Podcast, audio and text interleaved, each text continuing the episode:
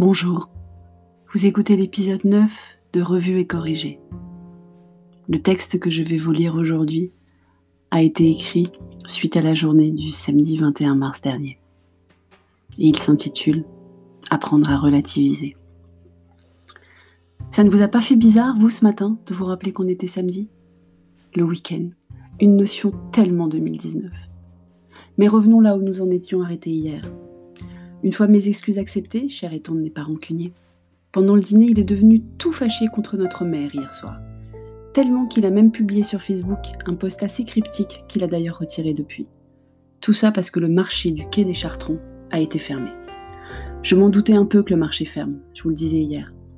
Pour ceux qui ne connaissent pas le marché des quais des Chartrons de Bordeaux, c'est celui qui est passé aux infos de France 2 dimanche soir dernier, avec un médecin courroucé du manque de respect des distances de sécurité et un papa collé dans une file avec son fils sur les épaules, qui disait avec désinvolture Nous on craint rien, on est jeunes. Un champion du monde, quoi. Cher et tendre y était allé dimanche dernier d'ailleurs, très tôt. Sans nous, on essaie d'éviter de mettre petit homme au contact de personnes seniors et le marché en regorge des personnes seniors. Il était rentré outré du manque de prise de conscience des gens. Entre ça et les regroupements sur les quais depuis le début de la semaine, oui, il fait beau, mais c'est pas une raison.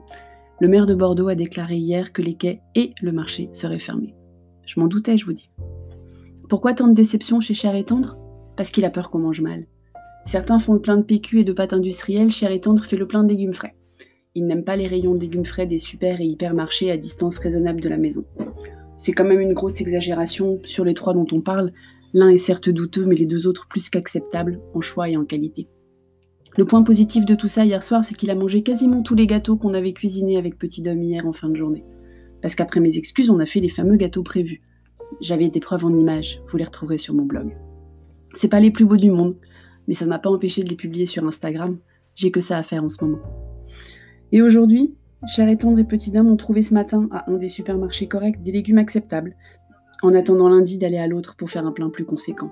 Ils ont joué à Pokémon, on n'a toujours pas reçu Animal Crossing, juste l'email qui dit qu'il a bien été expédié, on ne sait pas quand il arrivera. On en a des frissons tellement de suspense dans notre vie en ce moment. Quand j'ai demandé à Petit Dom d'arrêter un peu les écrans, il a projeté des reflets d'une de ses peluches à paillettes sur les murs. J'ai mollement essayé de lui faire prendre un livre, sans succès aucun, avec un espoir un peu idéaliste que cette période bizarre pourrait changer ses goûts. J'arrive toujours pas à comprendre comment mon fils peut à ce point ne pas aimer lire. Si vous voulez voir comment il a fait une boule à facettes avec son, sa peluche à paillettes sur les murs de notre salon, il y a une photo sur mon blog également. J'ai fini par convaincre Petit Dom de faire la visite virtuelle des antiquités égyptiennes sur le site du musée du Louvre. Il n'avait pas pu aller au Louvre pendant les vacances de février. Il avait un billet pendant les deux jours de droit de retrait. C'est bien que ça existe, mais ça mérite franchement que l'UX soit revu. À la salle 12, on s'est lassés tous les deux. On a fait ça en fin de matinée et aux infos de 13h, il montrait des images de la visite virtuelle du Rijks à Amsterdam. Ça a l'air beaucoup mieux. Aux infos de 13h, toujours, il parlait des tontons flingueurs, cultissimes. On a essayé de faire regarder Petit Dom, mais il a préféré pas. Si je regarde ça, ça va me spoiler, maman. C'était surtout pour qu'on démarre le jeu de société plus tôt. On a fait un Monopoly Bordeaux. Je gérais la banque, Petit Dom gérait les propriétés. On était super organisés. Personne ne s'est énervé. Cher et tendre à gagner, remarque, ça joue pour beaucoup. On s'est dit qu'avec la durée du confinement, on restreindrait nos velléités de nettoyage, rangement, ménage de printemps aux jours hors week-end, histoire de garder un semblant de rythme. Jusque-là, tout va bien. Merci de m'avoir écouté.